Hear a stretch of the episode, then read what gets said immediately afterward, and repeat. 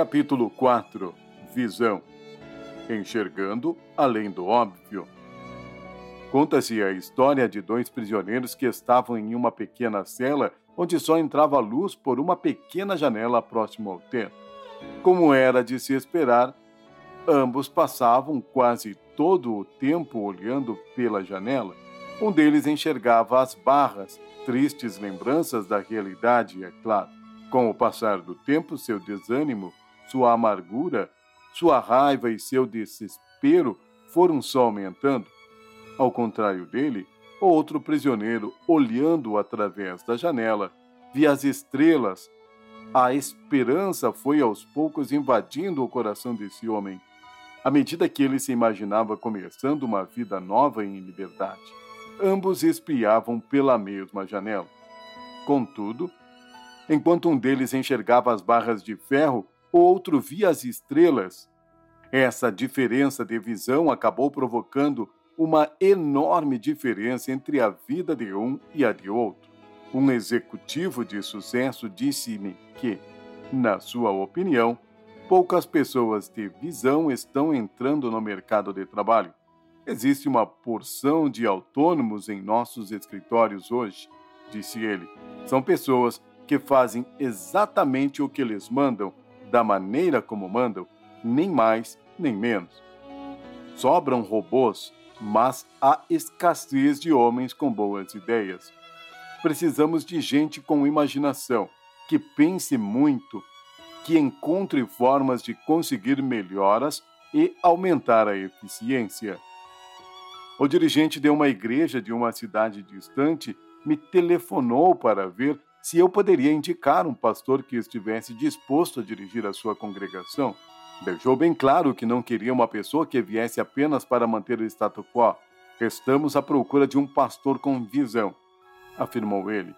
Não muito tempo atrás, uma jovem disse-me que estava orando para que Deus lhe mostrasse um homem que soubesse exatamente o que queria da vida e que tivesse disposto a assumir riscos e que a mantivesse cheia de expectativas. Em outras palavras, ela queria que Deus lhe mostrasse um homem de visão. Acrescentou em tom melancólico, mas acho que não existe muitos homens assim hoje em dia. Tive vontade de dizer-lhe que ela estava sendo extremamente pessimista, mas não pude. Há muita gente que faz coisas exatamente como lhes ordenam Existem milhares de pessoas firmemente comprometidas em manter o status quo, mas não há muitos homens de visão. Porque é difícil encontrar homens de visão. A visão, juntamente com a coragem e a disciplina, faz parte da minha lista de traços de caráter ameaçados de extinção. A razão é simples: ser visionário dá muito trabalho. É bem mais fácil seguir a correnteza e fazer o que é esperado. Toda vez que inovamos em algum aspecto, precisamos de confiança e ousadia.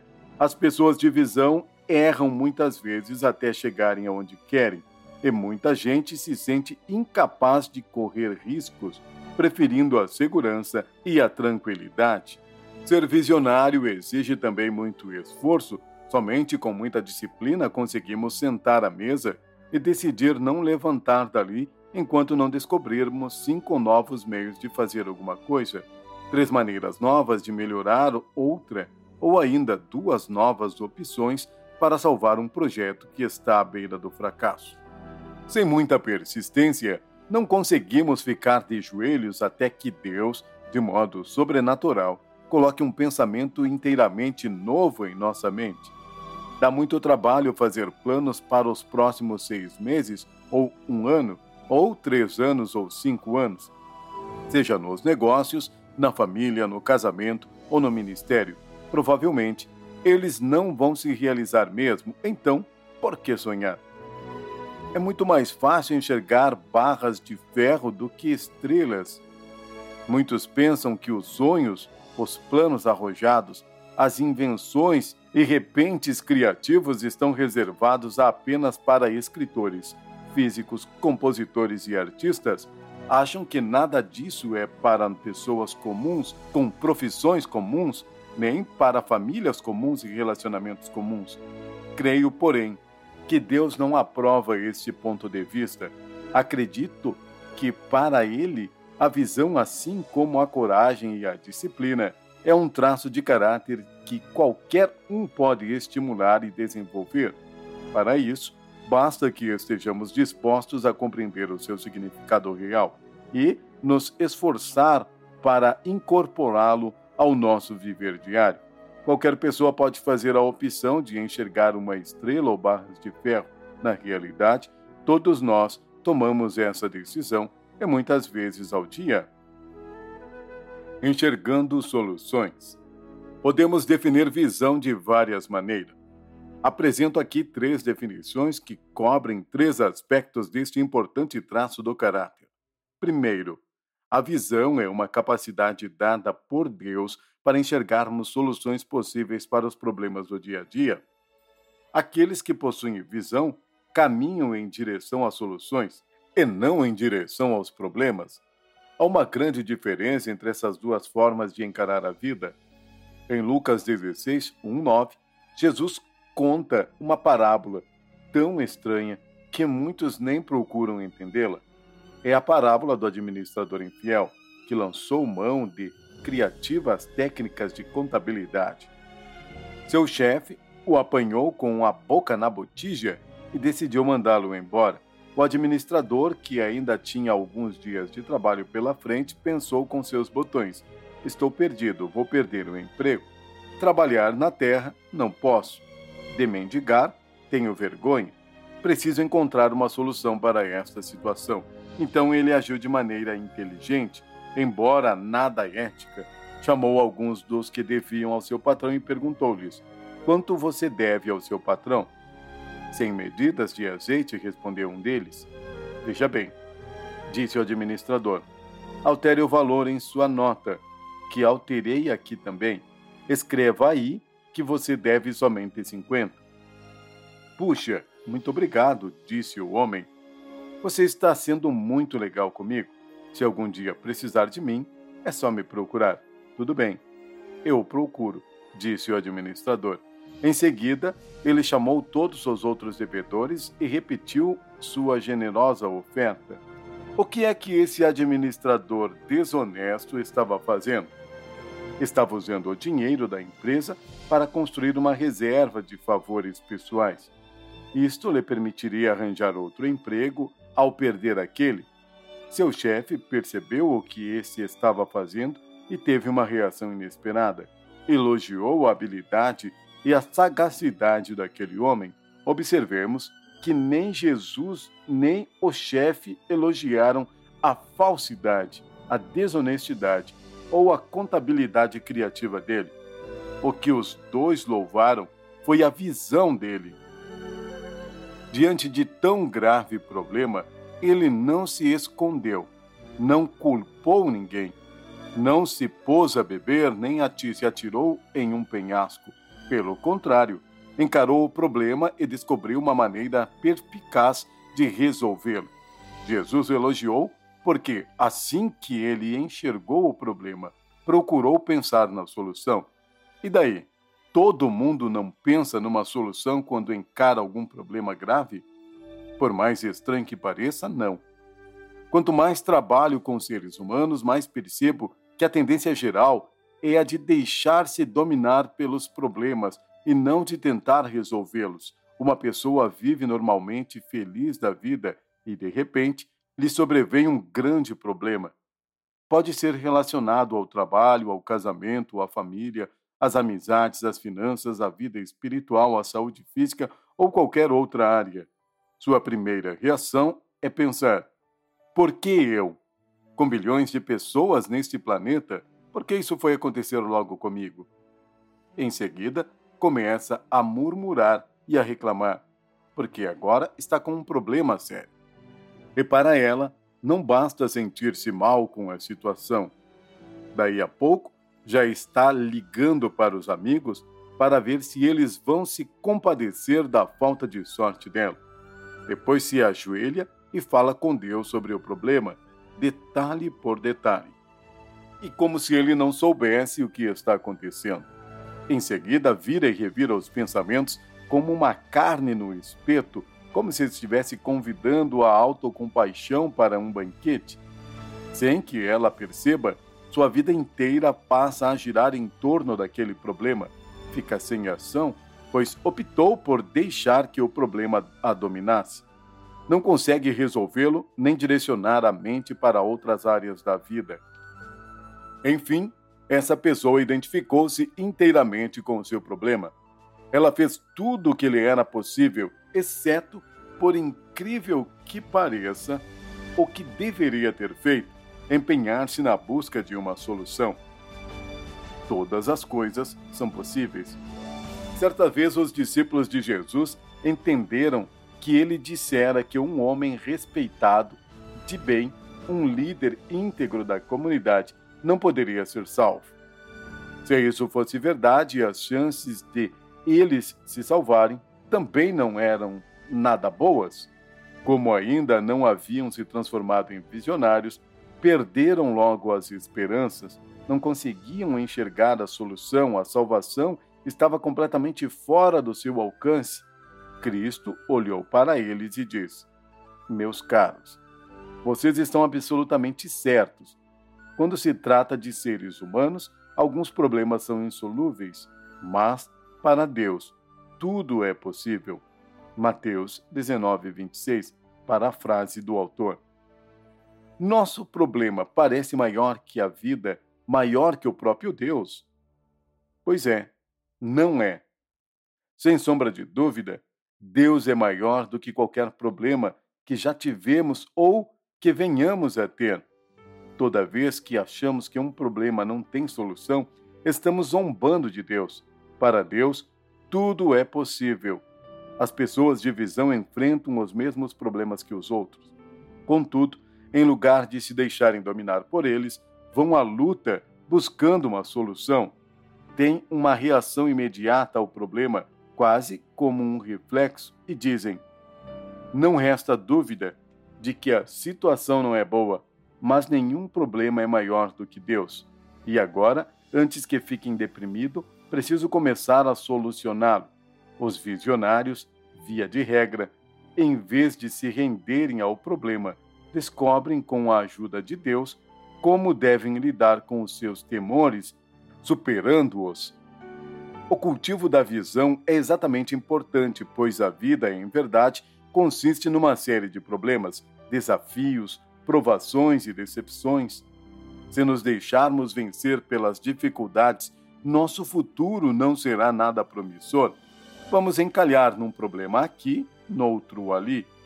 Passamos a vida inteira reclamando e brigando inutilmente. Por outro lado, se cultivarmos a visão, ao enfrentar um problema, imediatamente procuramos maneiras de solucioná-lo. Evitaremos não apenas todo e qualquer tipo de desânimo, mas também descobriremos quanta criatividade e sabedoria Deus deseja dar a seus filhos que procuram nele a solução dos problemas. Quantas vezes deixamos de dar a Deus o devido valor, pois duvidamos da sua capacidade de ajudar-nos em nossos problemas diários? Anos atrás, uma senhora me procurou ao final do culto, dizendo que estava desanimada com algo havia já muito tempo. Fiz-lhe algumas perguntas e ao final, ela desabafou. Sabe, estou farta do meu trabalho. E que é que a senhora está fazendo para resolver este problema? Não há nada o que eu possa fazer, disse ela. Muito bem, deixe-me dar-lhe uma tarefa. Vá para um lugar tranquilo, pegue um lápis e um papel. Escreva cinco possíveis soluções. Sem pensar ao fundo no assunto, citei duas soluções para ajudá-la a começar. Lembro-me de ter visto nos olhos dela um misto de espanto e incredulidade. Aquela senhora ficara tão mergulhada no problema e por tanto tempo que esqueceu que poderia tomar alguma medida para resolvê-lo. Quatro passos para resolver os problemas. O leitor deve estar pensando: bem se vê que Bill nunca esteve na minha pele.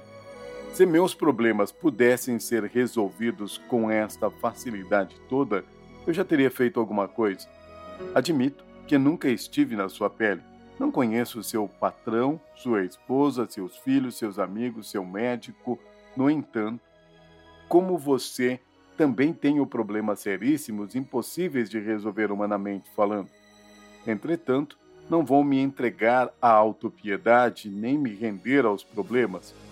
Então, pela graça de Deus, com a ajuda de muitas outras pessoas, dou quatro passos resolutos para a solução. São medidas práticas que talvez possam ajudar o leitor também quando tiver de enfrentar problemas que parecem insolúveis. Primeiro, recito para mim mesmo Mateus 19, 26. Isto é impossível aos homens, mas para Deus tudo é possível. Conheço esse texto há tanto tempo, mas preciso lançar mão dele toda vez que surge um novo problema.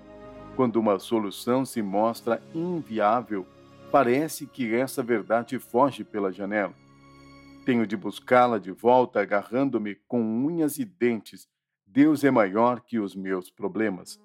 Segundo, procuro um lugar onde possa estar a sós e me apego a outro versículo das Escrituras que me tem causado um impacto. Se, porém, alguns de vós necessita de sabedoria, peça a Deus que a todos dá liberalmente e nada lhes impropera, e ser-lhe-á concedida, obrigo-me a crer que Deus vai cumprir essa sua promessa no meu caso.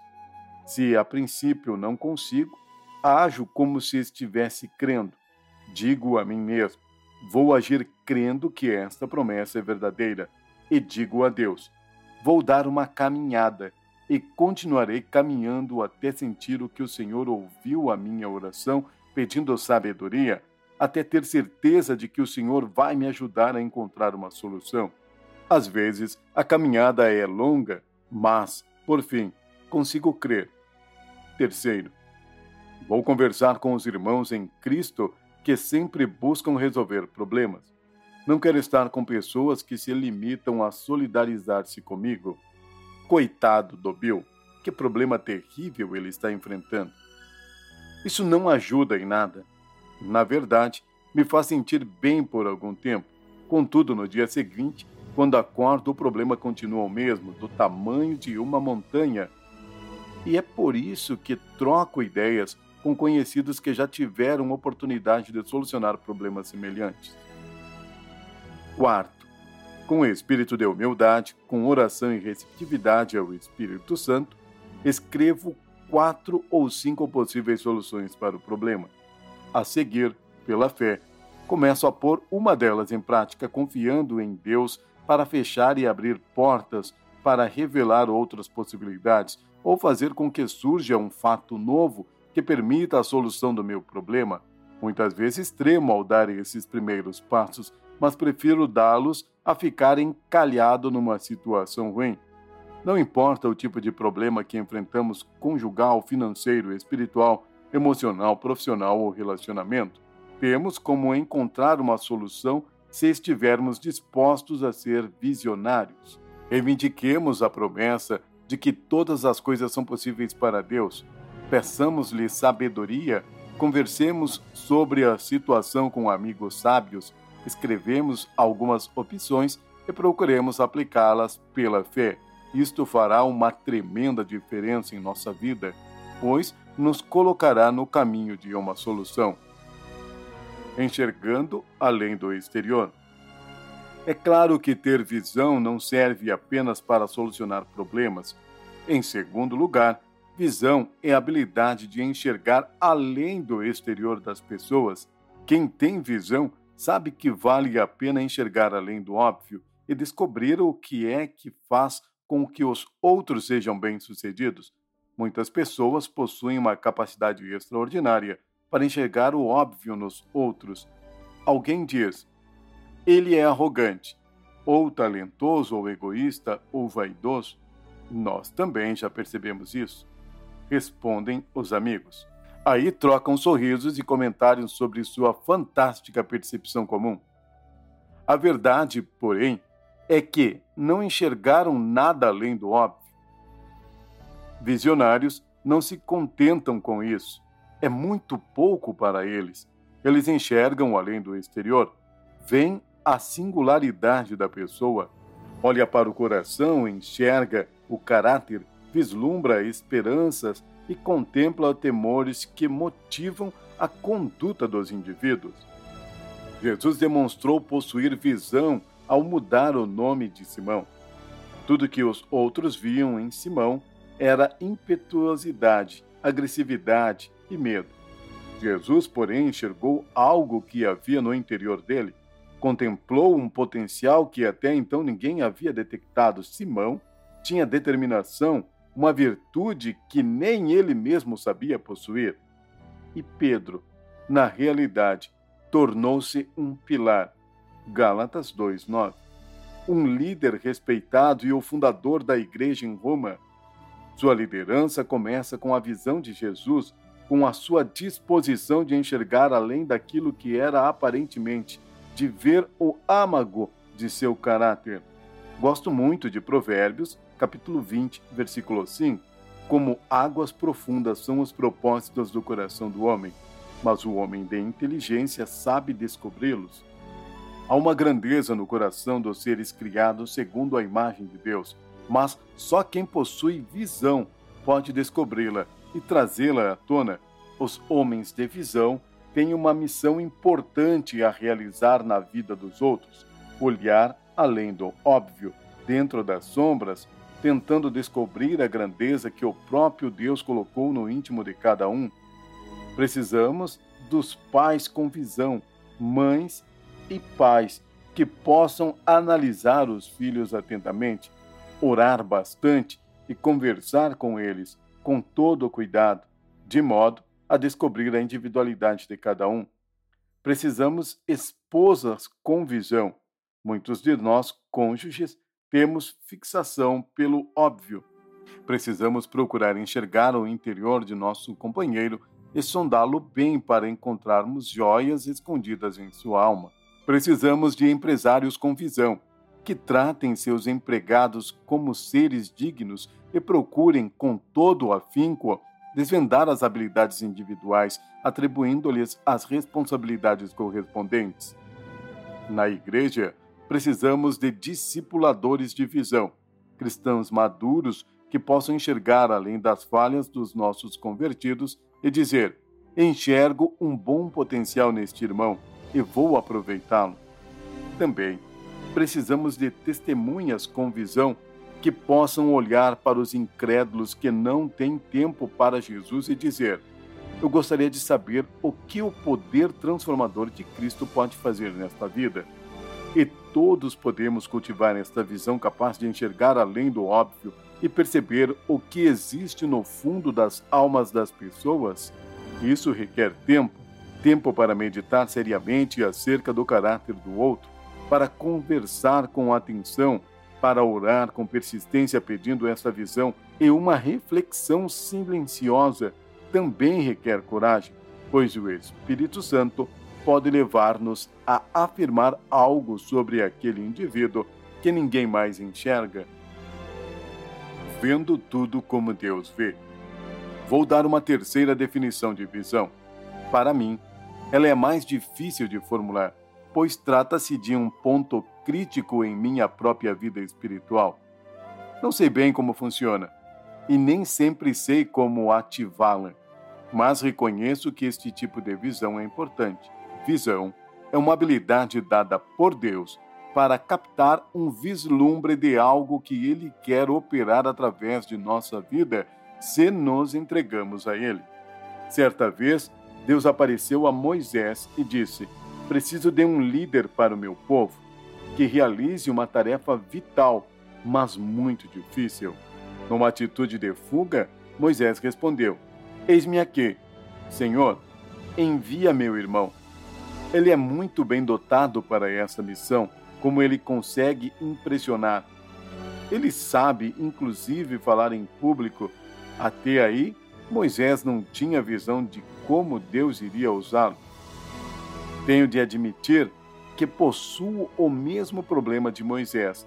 Quando me olho no espelho, digo: não sou o tipo de pessoa que Deus usa para operar milagres. Minha vida não é marcada por grandes feitos, não existe em mim uma aura de dramaticidade. Sinto-me, via de regra, completamente inútil e muitas vezes até me pergunto se de fato realizo algo. De vez em quando, porém, não vou mentir dizendo que isso acontece frequentemente. Quando estou em sintonia com Deus, o Espírito Santo parece sussurrar em meus ouvidos: Bill, tire a venda dos olhos. Onde está sua visão? Você não é grande coisa, mas Deus é. E você é importante para Ele, por que não crê no que prega?